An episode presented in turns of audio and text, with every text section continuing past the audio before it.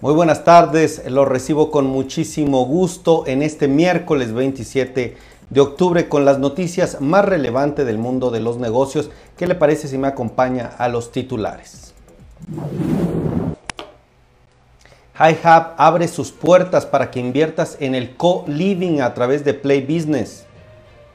Forever 21 celebra su noveno aniversario en México. Volaris anuncia operaciones en vuelos comerciales desde el Aeropuerto Internacional Felipe Ángeles. ¿Cuál es el sentimiento de los inversionistas mexicanos en el tercer trimestre del 2021? Nos dice UBS. Crédito para pymes de Opsivale aumentó 125% en el monto otorgado durante 2021. La cerveza Victoria trae de vuelta a Juan Gabriel le contaré en dónde y cómo.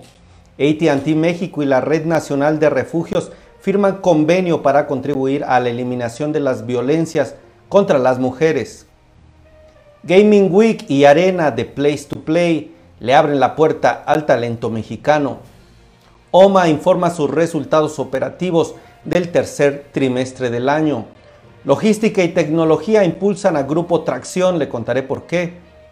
Hoy en la entrevista tendremos a la doctora Mariana Sendejas, profesora investigadora de la Iniciativa de Transparencia y Anticorrupción del TEC de Monterrey, también una videocolumna de Telefónica Movistar y en el resumen de mercados a Marisol Huerta del Banco B por Más. Muchas gracias por estar aquí, comenzamos.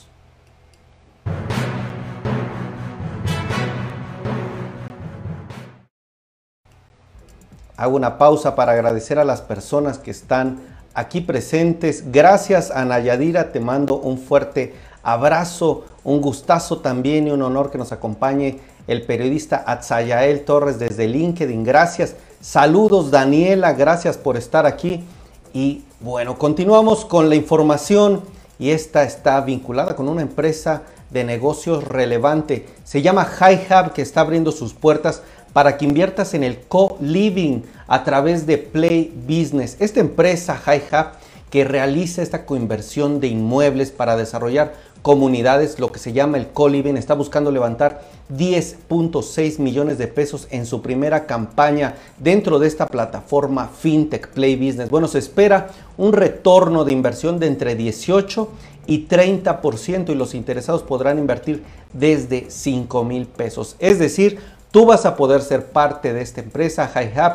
Tienes que meterte a Play Business, ahí podrás invertir y bueno, esto se está dando a conocer. Hoy mismo la meta mínima de esta ronda de inversiones de 5 millones de pesos y la máxima de 10.6 millones de pesos. El capital obtenido será utilizado para acondicionar dos pisos de la torre que HiHub opera en Guadalajara en total y 10 millones usarían para rehabilitar 80 habitaciones. Pues el retorno importante, y ustedes recordarán que HiHub es una empresa que nace en 2019 con el propósito de que los habitantes de las principales ciudades del país puedan trasladarse a su lugar de trabajo y sitio de interés en tan solo 15 minutos. Pero además pagando rentas sumamente accesibles. Ya hay proyectos en Ciudad de México y Guadalajara con miras de iniciar operaciones en Monterrey en el futuro cercano. Una empresa y un modelo de negocios en pleno y franco crecimiento. Forever 21 está celebrando su noveno aniversario en nuestro país. La empresa así lo está informando que todo comenzó el 21 de abril de 1984. Bueno, hace 37 años Don Wong Chang inauguró la primera tienda en Los Ángeles, California, y desde ese momento se expandieron y en 2012 Forever 21 cambió la forma de comprar aquí en México. Llega con su primera tienda en Paseo Interlomas y desde entonces ha aperturado más de 37 unidades y 4 outlets. Pues la empresa está de manteles largos y dice que quieren celebrar a lo grande estos nueve años de tendencia de inundar con trends, dicen las redes sociales, y mostrar propuestas juveniles en las calles de nuestro país. ¿Qué les parece esta información? ¿Qué les parece esta marca? Denme sus comentarios. Yo en un momento voy a leer todo lo que ustedes nos compartan por aquí. Pues una noticia por demás relevante, ¿no? ¿Les parece? Cumplimiento de aniversario de Forever 21.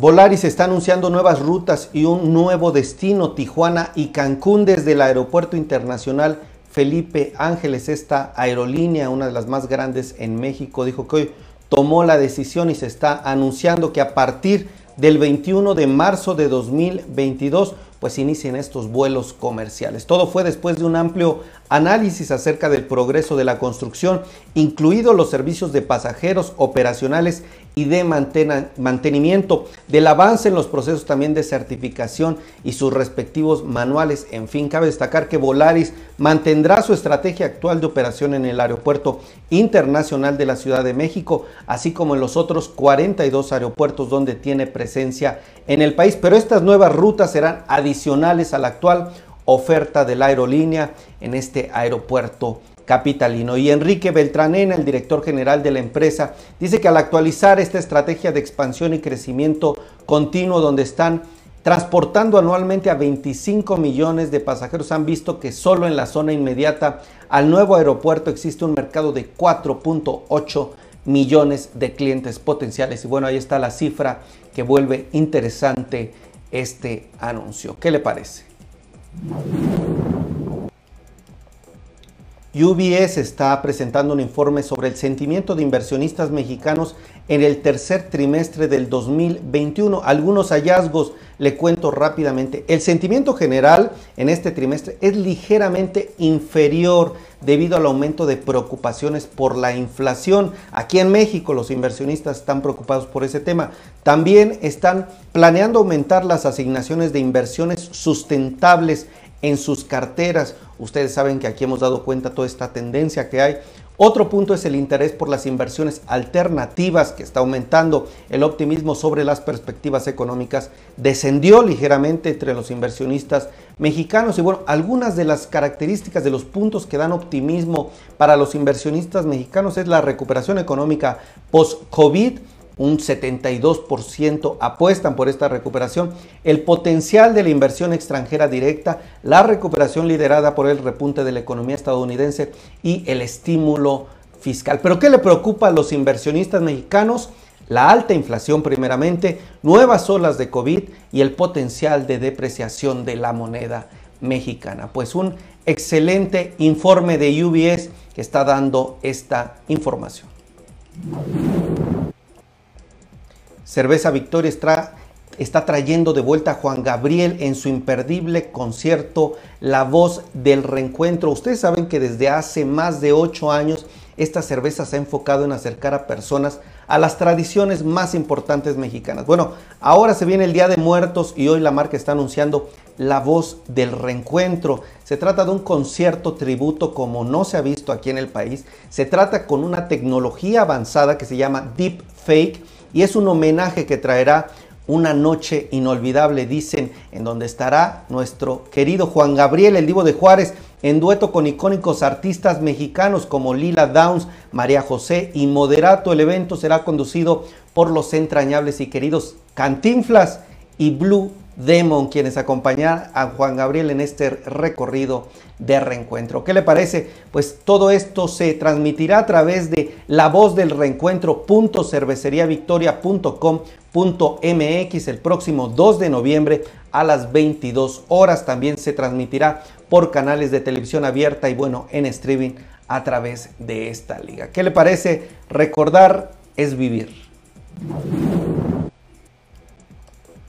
ATT México y la Red Nacional de Refugios firman convenio para contribuir a la eliminación de la violencia contra las mujeres. Un dato importante que debe de saber en México, 24.6% de las mujeres han sufrido violencia.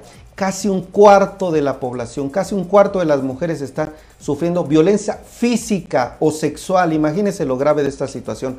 Todo esto por parte de su pareja. Además, 41% han sido víctimas de violencia sexual. Bueno, con el fin de hacer algo, de tener una serie de acciones para enfrentar esta violencia de género. ATT y la Red Nacional de Refugio están anunciando este convenio porque dicen es fundamental que las mujeres conozcan sobre la violencia, qué hacer en caso de vivirla y sobre todo que cuenten con organizaciones especializadas que brinden atención integral gratuita las 24 horas del día sobre este tema. Pues el plan de colaboración incluye acciones de voluntariado, campañas internas y externas, campañas nacionales para la difusión de, línea, de la línea de ayuda, entre otras acciones. Y bueno, un tema por demás importante y qué bueno que se pone en la agenda. Gaming Week y Arena están diciendo que The Place to Play le está abriendo la puerta al talento mexicano. Bueno, a unos días de que inicie Gaming Week, este evento especial en otoño, se dieron cita en Arena, este punto de Place to Place, para hablar sobre este importante tema. Y en primer lugar, se habló Six Karma, un equipo profesional de eSports que presentó diferentes perspectivas sobre este tema, además de que con otros equipos y un jugador de FIFA que participaron en diferentes competencias a nivel Latinoamérica, están participando, están abriendo la conversación sobre el tema del juego en Internet y esta semana la Gaming Week estará dando pues información relevante. Por ahora ya están abriendo la puerta al talento mexicano para que se estén dialogando sobre estos importantes temas. OMA está informando sus resultados trimestrales a la Bolsa Mexicana de Valores.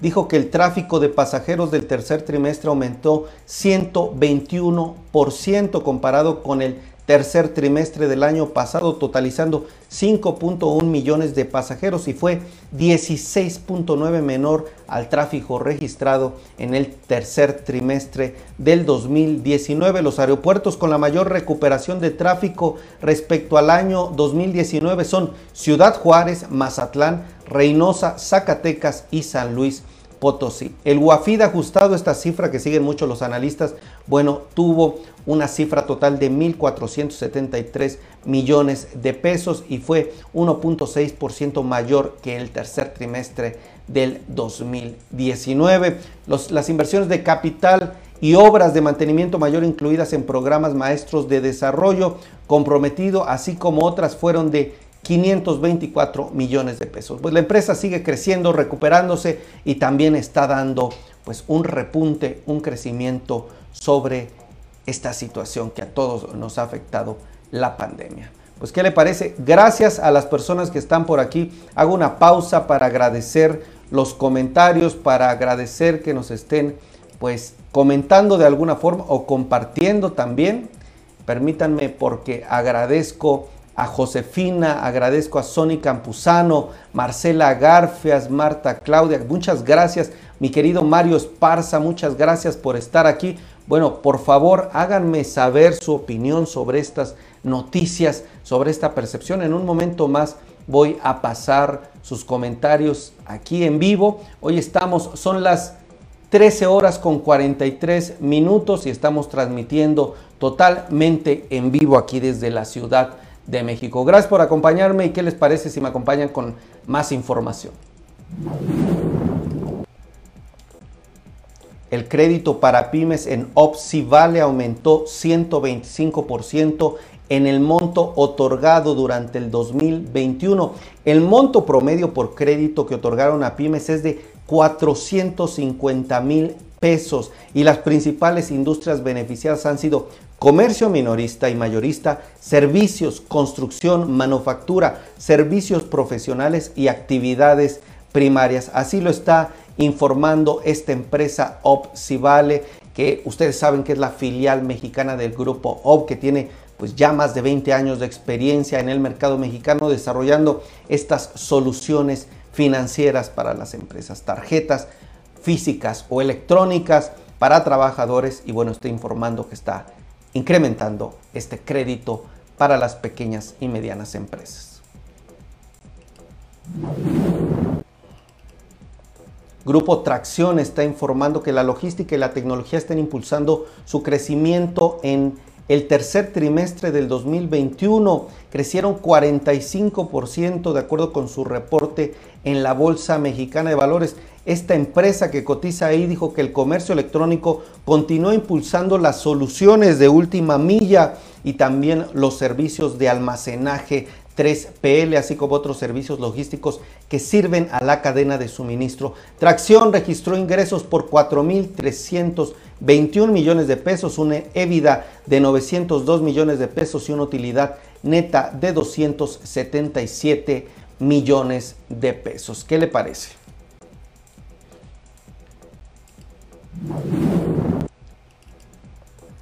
La empresa Platzi está buscando a mujeres en tecnología para becarlas. Dice que necesitan mujeres para impulsar sus carreras, perdóneme, y la plataforma de educación online enfocada a tecnología llevará a cabo el Platzi Day los próximos 29, 30 y 31 de octubre. En estos tres días la plataforma estará abierta para que todas las personas puedan estudiar sin pagar suscripciones durante el Platzi Day. Las becas serán otorgadas a 100 mujeres que participen en este Platzi Day y que obtengan los rendimientos más destacados. Repito, del 29 al 31 de octubre, por favor busquen a esta empresa Platzi porque quiere apoyar a las mujeres. Les doy la liga platzi.com diagonal de ahí podrán registrarse y bueno, en estos días también tendrán que llenar un formulario. Al final del evento, Platzi hará una revisión de los avances más destacados, seleccionará y se pondrá en contacto con las mujeres que hayan cumplido los requisitos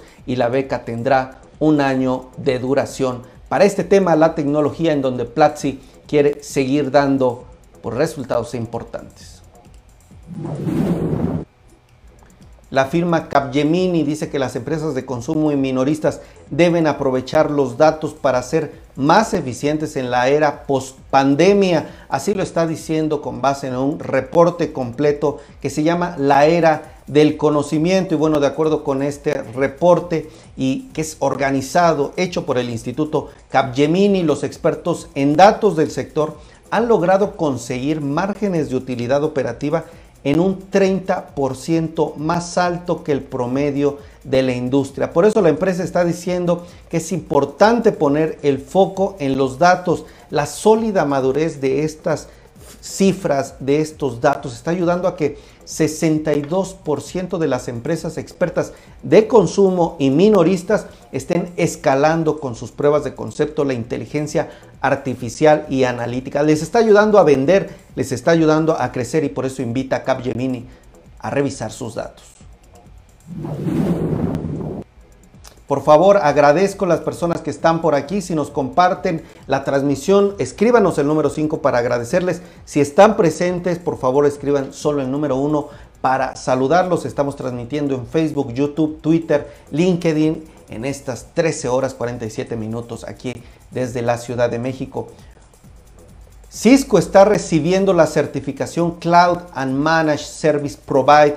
La empresa está destacando hoy esta noticia que la empresa Ola Innovación de Grupo Mega Cable recibió por parte de Cisco, líder mundial en desarrollo de tecnologías de la información, este reconocimiento. Cisco otorga a Ola Innovación este reconocimiento y como parte de estos manteles largos, esta celebración que está teniendo Ola Innovación, dice que tendrá un compromiso de contar con los más altos estándares de calidad necesarios para desarrollar proyectos en conjunto.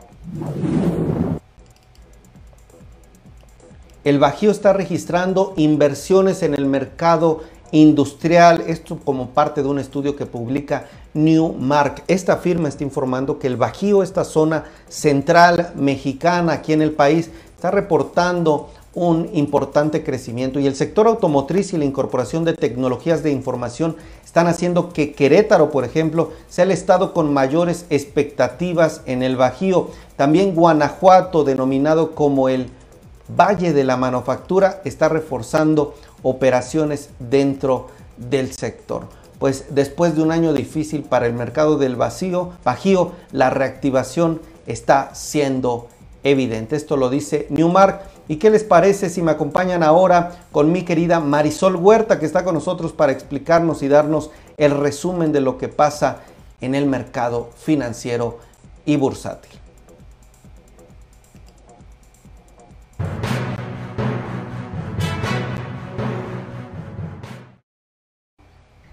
Siempre es un gusto tener aquí en Ideas de Negocios a mi querida Marisol Huerta. Ella es analista senior del Banco B por Más y nos trae el resumen de mercados. ¿Cómo estamos, querida Marisol? Bienvenida. ¿Qué tal, Miguel? ¿Cómo están? Buenas tardes, buenas tardes al auditorio y muchísimas gracias. Aquí, aquí estamos dando el resumen de información financiera. Excelente, bienvenida amiga y te escuchamos. Pues mira, te comento que el día de hoy los mercados se encuentran con comportamientos mixtos en Estados Unidos. Estamos viendo, eh, pues bueno, que los, inversionistas están un poquito actuando con cautela. Ayer los mercados tuvieron niveles máximos, reaccionando mucho a los reportes corporativos y el día de hoy en realidad es una toma de utilidades porque el optimismo por los reportes financieros se mantiene. Eh, aquí lo que estamos viendo es que pues muchas de las empresas esta semana vemos de hecho le tocaba a las blue chip o a las big tech, que, bueno, que son todas estas grandes tecnológicas de Facebook, Twitter, eh, Apple, eh, que dieron a conocer sus cifras y que todas resultaron positivas. Entonces, bueno, pues una vez que el mercado, sobre todo el Standard Poor's el Dow Jones tocaron niveles elevadísimos, pues ahorita están un poquito protegiendo, esperando que continúe la temporada de reportes y ver qué otras oportunidades pueden encontrar en el mercado. Entonces, eh, te comento que es la forma en la que están ahorita atendiendo mucho el tema de los reportes corporativos. Destacan dentro de los reportes que se dieron el día de hoy es el de Coca-Cola. Coca-Cola tuvo un repunte en sus resultados y aquí lo que a la compañía le benefició fue todo el proceso de la apertura. Están señalando que ya la reactivación de los teatros, de los centros masivos, además del consumo en el hogar, motivaron un mejor desempeño en sus volúmenes y entonces esto motivó que las cifras fueran favorables. Otra de las empresas que también a conocer eh, un reporte fue McDonald's. En McDonald's están señalando que tanto los cambios que han estado haciendo en Perú como el, tráfico de la gente que también está regresando a tomar sus actividades fueron un factor que motivó un buen desempeño y que los resultados fueron favorables. por otro lado, en el caso de Twitter, en Twitter lo que se está observando fue un retroceso de la acción, no porque tuvieran malos resultados, de hecho señaló que habían tenido bajo impacto con respecto a los cambios, unos cambios que se, que estuvieron haciendo por parte de Apple en temas de programación y que se creyó que a todas las empresas eh, de redes sociales las iba a estar afectando en términos de publicidad y, y, y de sistemas este, que hizo la compañía. No fue afectada, sin embargo, bueno, pues eh, aquí ya estaba muy adelantada por más o menos considerando eso el precio de la acción y también están tomando utilidades para esta compañía.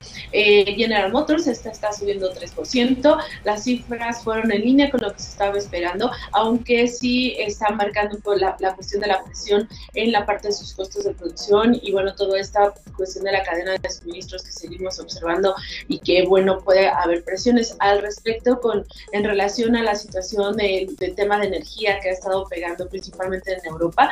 Hace unos momentos hay noticias de que el gobierno ruso, Putin, estaría apoyando más en temas de gas a, Europa. Esto lo que hizo fue que se aligeraran los precios de los energéticos. Y recuerda que eso es un tema de presión que ha estado en todos los mercados. Entonces, pues bueno, ya con el apoyo, Rusia tiene bastantes reservas, entonces podría estar apoyando mucho a las compañías. Bueno, veamos si esto se estabiliza. Eh, si no, es un tema de presión en costos que pudiera seguir afectando y que nos estaba dibujando un mal cierre de año en términos eh, de, para las empresas, en términos de, de todos sus costos. Entonces, pues bueno, vamos a ver cómo se comporta este mercado. Por otro lado, lo que estamos viendo es que la emisora Robinhood esta está teniendo un el día de hoy. Aquí tiene mucho que ver con el comportamiento del, Bitcoin. Las criptomonedas eh, han tenido una semana a la baja, pero recuerda que la semana anterior alcanzaron sus niveles máximos. También este, este activo se fue a niveles elevados por la, el hecho de que salió un nuevo instrumento, este TF, que es un instrumento que replica al Bitcoin.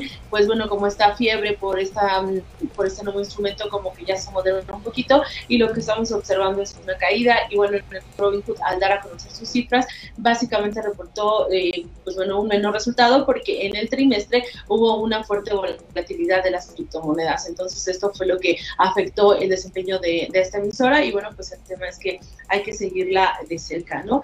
Y bueno, eh, hay un tema también que se está discutiendo, que se está observando, vamos a ver, eh, en unos días va a estar reportando Mattel. En el tema de Mattel se está señalando, hay una situación de que toda esta cuestión eh, de presión en la parte de las materias primas que se está generando podría estar haciendo un incremento en los Se está hablando que esto, que la industria está sufriendo mucho en el sentido de que no están eh, pudiendo producirse todos los juguetes que se estaban, este, que se van a requerir para la temporada este tanto de Navidad como del próximo año. Y entonces eh, pues bueno vamos a encontrar los productos los Reyes Magos se sentaban a encontrar productos un poco más elevados. Entonces es muy importante ver el reporte material que va a ser la siguiente semana a ver qué nos menciona en este sentido o, en general la industria cómo está padeciendo la situación. Eh, y bueno, para el caso de la bolsa en México, la bolsa el día de hoy está teniendo un ligero retroceso. También están reaccionando mucho a la parte de los reportes corporativos. Ayer por la tarde este, se tuvo un grupo importante, estuvieron los aeropuertos, el rato mencionabas tu AGAP. Esta tarde vamos a tener un poquito a las empresas eh, del sector comercio, vamos a tener a la Comer, a Chedraui, este, estaríamos también eh, observando otros otro tipo de compañías para ver un poquito cómo va el balance eh, de estas emisoras. Hoy es el penúltimo día, mañana es el último día de, informe de las compañías, entonces vamos a ver cómo, cómo estaría el balance para, eh, sobre todo, pues como hemos dicho, lo que no, lo que están anticipando o cómo podríamos estar esperando el escenario para el cierre de año, que de entrada, pues bueno, está marcando presiones inflacionarias. Y para el caso del tipo de cambio, este está en 20.37, está un tanto estable. La presión internacional de materias primas que eh, afectaría a la paridad del dólar, como te menciono ahorita, se está notando estable tanto los energéticos como la parte del petróleo, eso está favoreciendo a la moneda y es por eso que lo estamos viendo en estos niveles. Y bueno, pues sería, ah bueno, y eso adicional en el tema sanitario, ya ayer mencionábamos que se dio la aprobación de la vacuna para los menores de, entre 5 y 12 años, lo cual es positivo y se sigue avanzando en el proceso de eh, reactivación total de la economía, principalmente en Estados Unidos, porque hay economías en Europa o países de Latinoamérica donde todavía se está atrasado, pero bueno, para el caso de Estados Unidos ya está en esta parte en donde no solamente los, los menores, sino también la gente eh, adulta está recibiendo la tercera dosis, entonces bueno, pues se sigue avanzando en el proceso de inoculación de la población. Y eso sería lo más relevante en las operaciones del día de hoy, Miguel.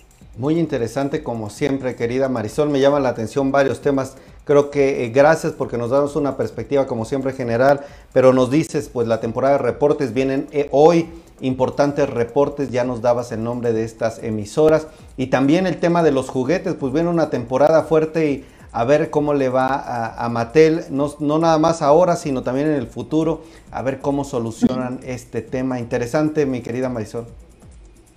Sí, efectivamente hay que estar muy pendientes de lo que nos dicen en sus conferencias para poder anticipar el entorno para, para cierre de año y para 2022. Muchísimas gracias Marisol Huerta, analista senior del Banco B por Más. Te mando un fuerte abrazo y de verdad gracias por darnos esta perspectiva. Sí, saludos a todos, hasta luego. Hasta luego.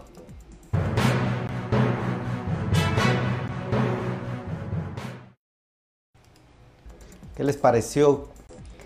Gracias tanto a Marta Claudia, Sony Campuzano, veo también que está por aquí eh, Ana Yadira, Josefina, Michelle, oigan, veo también a mi Alex Durán, también a quien más veo, a mi estimado Mario Esparza, oigan, muchas gracias, díganme si están presentes con el número uno, ¿qué le parece si me acompaña a nuestra entrevista del día, una entrevista importante sobre el tema de corrupción? Vámonos, adelante.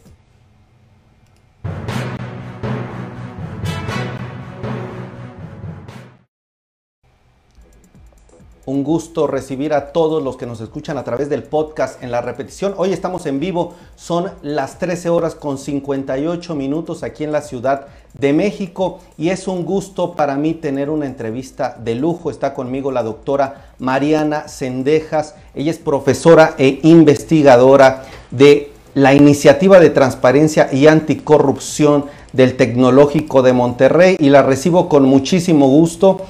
¿Cómo está, doctora? Buenas tardes. ¿Qué tal? Buenas tardes, Miguel Ángel. Encantada de estar aquí, de estar en tu programa y de también compartir con, con el auditorio sobre estos temas eh, que a todos deben eh, no solo preocuparnos, sino ocuparnos en materia de combate a la corrupción. Totalmente. Y siéntanse, por favor, ustedes ahí en la audiencia, animados para hacer cualquier pregunta, para dar su, dar su opinión. Ya les daba los nombres de los que están por aquí. Déjenos saber que están aquí presentes con estas preguntas. Doctora, pues el tema de corrupción, un tema clave para los mexicanos, un tema que genera preocupación Y bueno, dentro del ITAC hay un concepto que se llama Fiscalías Anticorrupción, pero permítame ir desde lo básico, ¿qué son las fiscalías? Y después, ¿qué es esto de las Fiscalías Anticorrupción que presenta el ITAC? Muchas gracias, Miguel Ángel. Yo creo que sí es muy eh, necesario que hagamos estas precisiones. Las fiscalías son los órganos eh, gubernamentales, los órganos del Estado, encargados de la investigación y persecución de los delitos en general. Este, son los que finalmente ejercen el ejercicio penal ¿no? y los que presentan a los probables responsables ante la justicia, ya para que un juez decida si conforme a las pruebas que puede reunir una fiscalía, esta persona es culpable o no. Y luego entonces las fiscalías especializadas en combatir la corrupción son aquellos órganos del Estado que tienen la facultad de investigar y perseguir específicamente estos delitos de corrupción, que en el caso, por ejemplo, de, eh, federal, están previstos en el Código Penal Federal. Y en el caso de las 32 entidades federativas, pues deberían estar previstos precisamente en los códigos penales de estas 32 entidades federativas. Y pues los primeros problemas que nos enfrentamos aquí es que para lo que una, en un estado puede ser un delito de corrupción, en otro lado del país puede no serlo. Pero eso son lo que hacen las fiscalías y esa es la misión y la tarea principal que tienen las fiscalías anticorrupción. Y que también hay que decir, nada más para terminar esta breve intervención, Miguel Ángel, que las fiscalías son parte también de los sistemas eh, eh, tanto nacional como estatales en contra de la corrupción. Excelente, excelente, le agradezco esta explicación. Ahora bien, me gustaría abundar qué está haciendo, cuál es la visión del ITAC dentro de este problema de la corrupción. Hoy entiendo que están en una presentación importante, se está realizando allá en Monterrey. ¿Nos podría explicar qué hace el ITAC, qué se está presentando hoy, cuál es el objetivo? Muchas gracias. Creo que sí, mira, la iniciativa Transparencia y Anticorrupción del TEC de Monterrey lo que busca precisamente es ser un vehículo, eh, obviamente, de la academia para vincular eh, esfuerzos en materia de combate a la corrupción. Tenemos varios proyectos y entre los proyectos que tenemos hay proyectos de investigación, justo como el que estamos presentando hoy en Monterrey. Este, eh, esta investigación, vamos a decir que es un primer acercamiento al trabajo y a la constitución de las fiscalías anticorrupción en todo el país, precisamente que nos permita tener una película siquiera de un vistazo, ¿no? Porque evidentemente hay mucha más información y muchos más temas que se pueden analizar en, en, en su quehacer diario, pero quisimos averiguar en este primer ejercicio si el grado de autonomía de las fiscalías incidía o no de alguna manera en sus resultados. Y los resultados que nosotros medimos en este primer ejercicio tienen que ver pues con los resultados que quisiéramos ver los ciudadanos, que es la obtención de sentencias condenatorias para aquellas personas que son pues probables responsables de hechos de corrupción y que se demuestra finalmente su responsabilidad y que obtienen una sentencia condenatoria y que esa sentencia condenatoria puede ser pues evidentemente pasar un tiempo en prisión, pero también pagar este, multas y resarcir los daños. ¿no? Nosotros no queremos solo que, que cárcel esté a todos, ¿no? sino también que se, que se reparen los daños. Y lo que nos dimos cuenta, eh, eh, Miguel Ángel, es que no necesariamente aquellas fiscalías que salieron con un índice de autonomía más fortalecido fueron las que reportaron haber obtenido mejores resultados.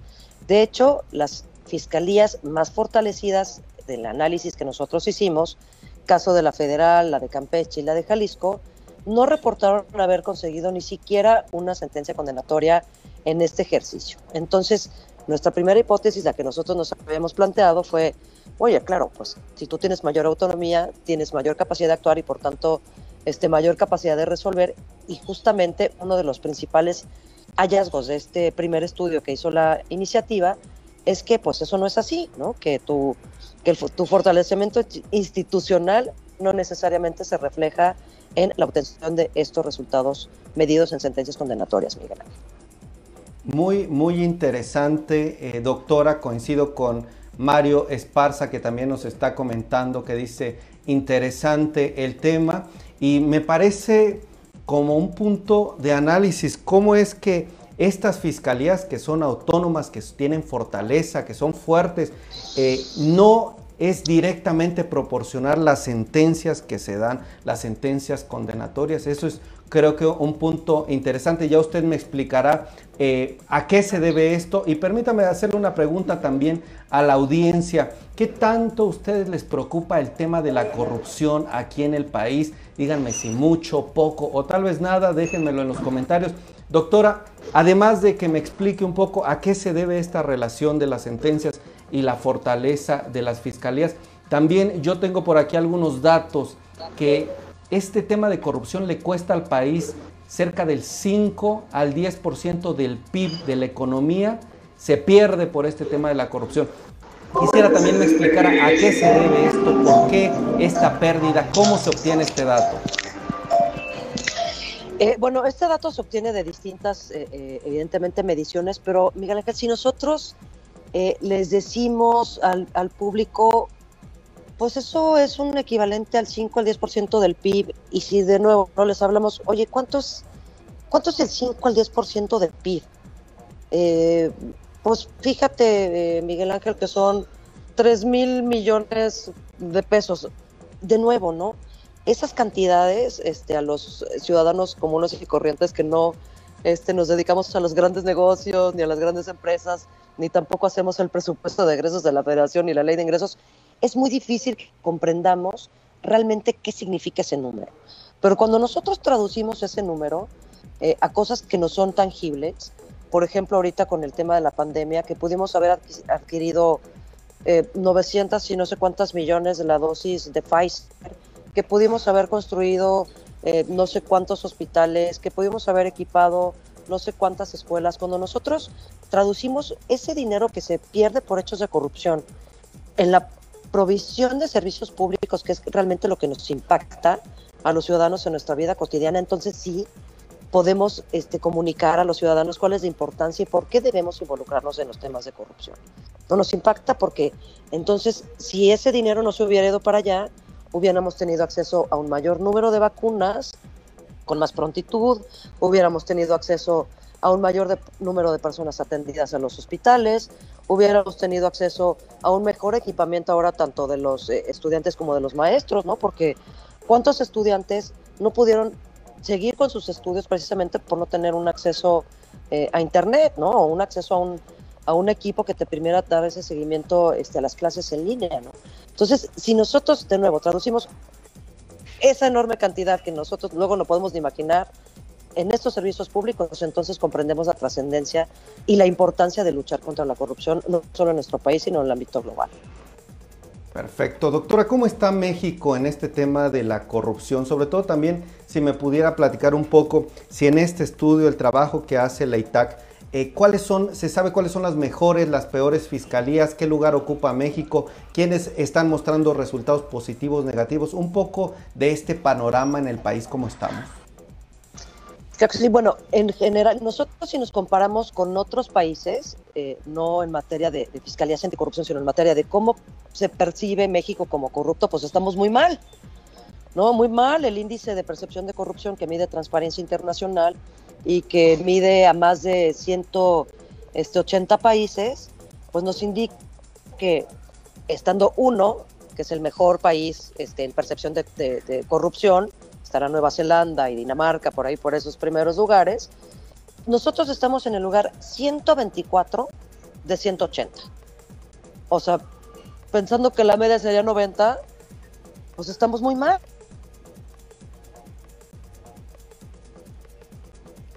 Se nos fue un poco la señal. Estamos en vivo y... Quiere decir que ni... Ah, ok. Le escuchamos. Se perdió un poco su señal, doctora, pero ya la escuchamos bien. Si lo sentimos, hay aquí algunos problemas de, conexión, Miguel Ángel, les ofrezco una disculpa por eso. Pero les decía, ¿no? ocupamos el lugar 124-180 en esta, en esta medición y obtuvimos un puntaje de 31 de 100 posibles. O sea, ni siquiera pasamos ni de panzazo, pues. O sea, 31 de 100 posibles. O sea, México, en comparación con otros países a nivel mundial, está muy mal.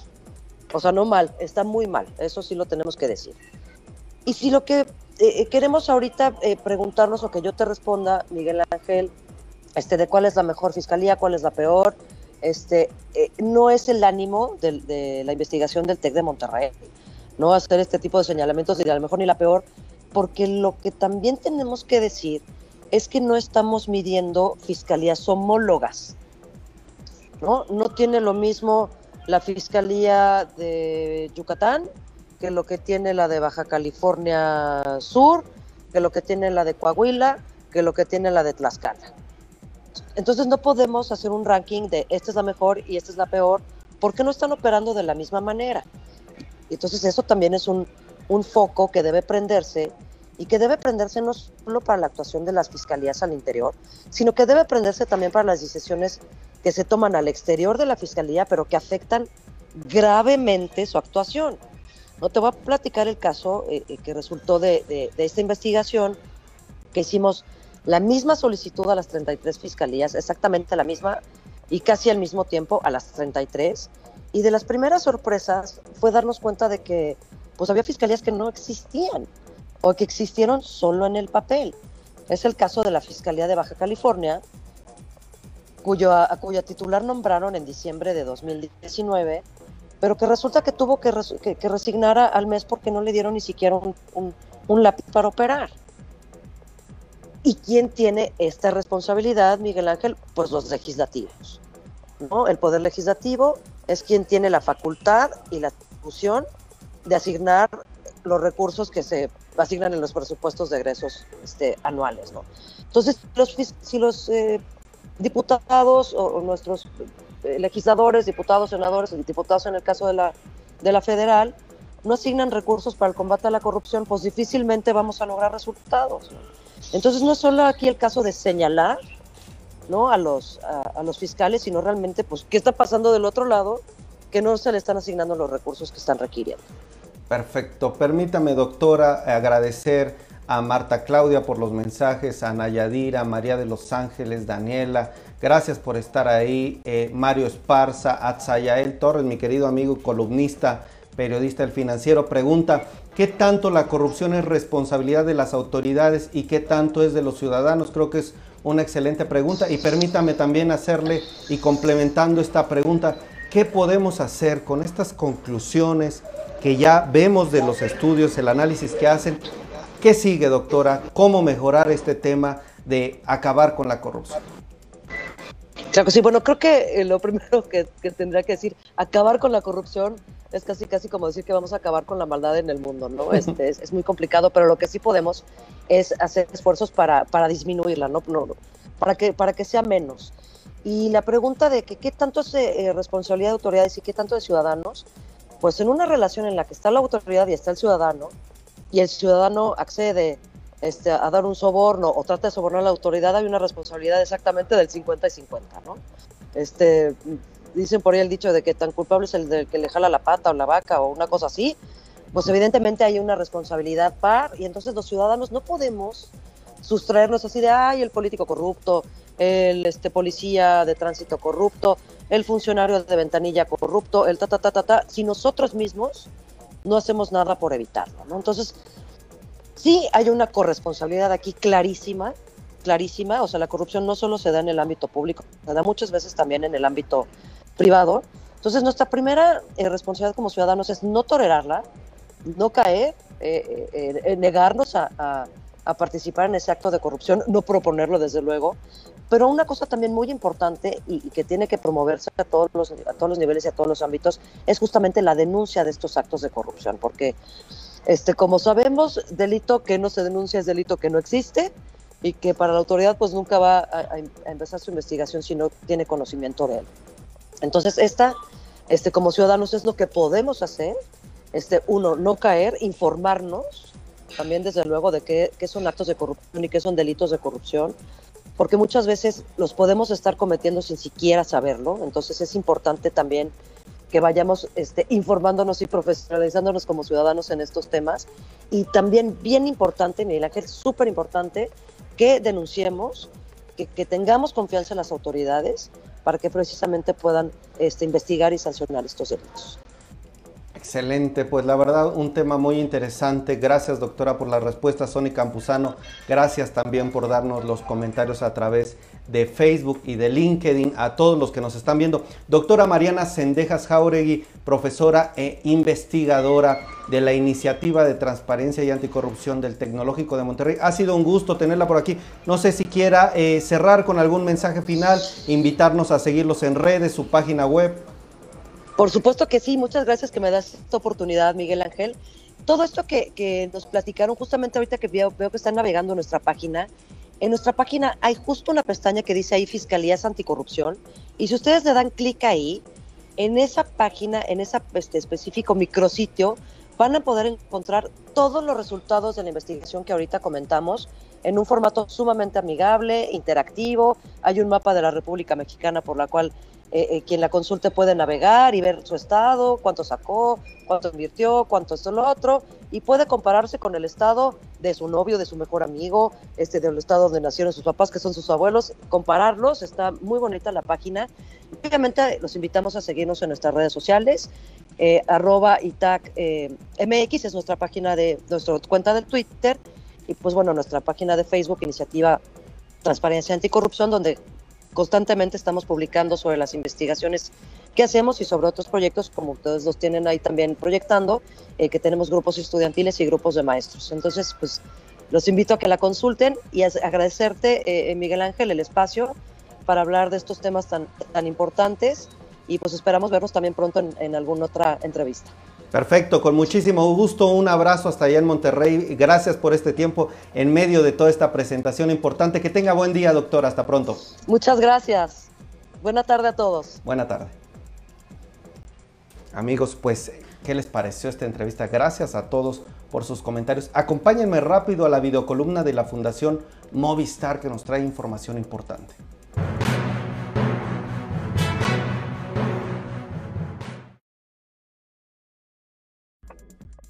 Hola Miguel, qué gusto poder saludarte a ti y a la audiencia en esta ocasión para platicar un tema que es muy relevante para nosotros y se trata de los retos y oportunidades que trajo consigo la pandemia para el sector educativo y en especial para las maestras y maestros.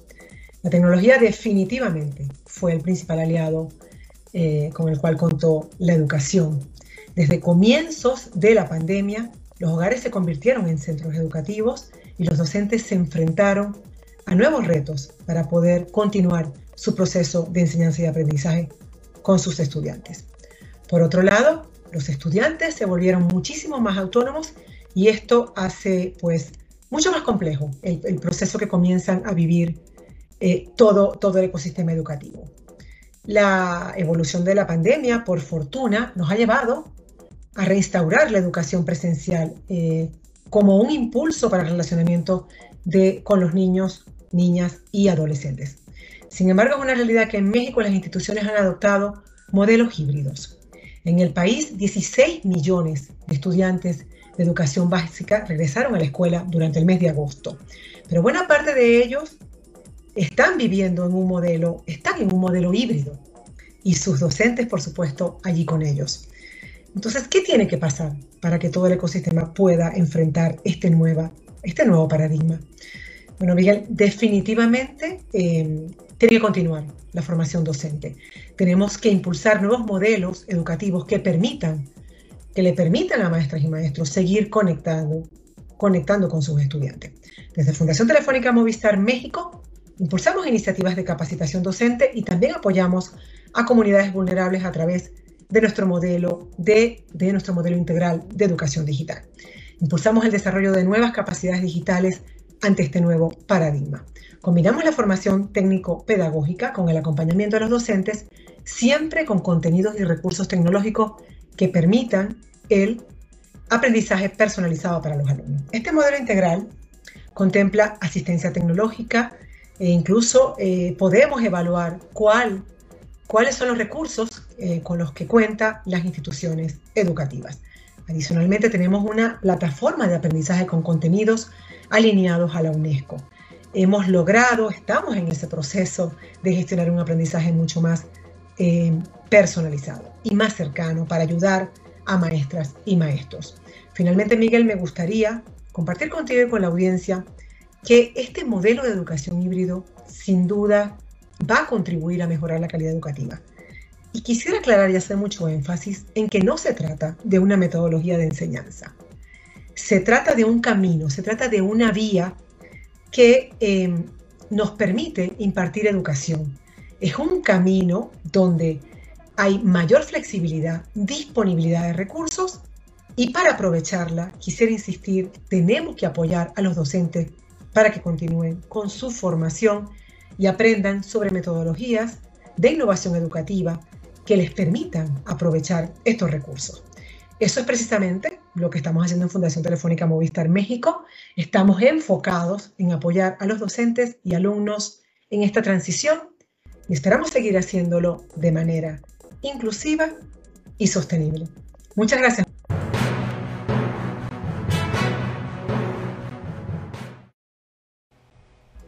Muy interesante esta videocolumna. Gracias a Nidia Chávez, directora de la Fundación Telefónica Movistar, que nos hace el honor de estar aquí en el programa. Amigos, pues así llegamos al final de esta transmisión en vivo, de esta experiencia digital. Gracias a todos los que estuvieron aquí presentes. Voy a tratar de poner sus mensajes a Nayadira desde el inicio hasta el final. Gracias. Sony Campuzano, estimado Atzayael, Mario Esparza, eh, María de los Ángeles, Daniela, ¿quién más estuvo por ahí?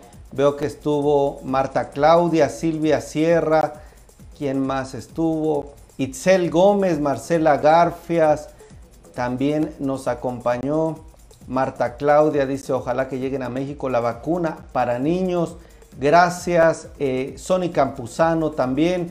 Bueno, gracias de verdad, Michelle, Itzia Ledesma, un fuerte abrazo a todos los que estuvieron, Alex Durán, Ani Labrador, un fuerte abrazo. Gracias por acompañarme, estimada Annie. Y también Marcela, a todos de verdad, si alguien se me está pasando, Mario Esparza, en fin, Daniela. De verdad, gracias por sus comentarios. Así llego al final de esta transmisión en vivo. Son las 2 de la tarde con 21 minutos. Yo lo espero, espero mañana, ya en punto de las 5 de la tarde. Regresamos al horario normal. Esta transmisión solo fue, eh, pues, nos adelantamos un poquito para darle esta información de los negocios. Pues muchísimas gracias de nuevo, que tengan muy buena tarde y lo veo mañana con más y muchas más ideas de negocios.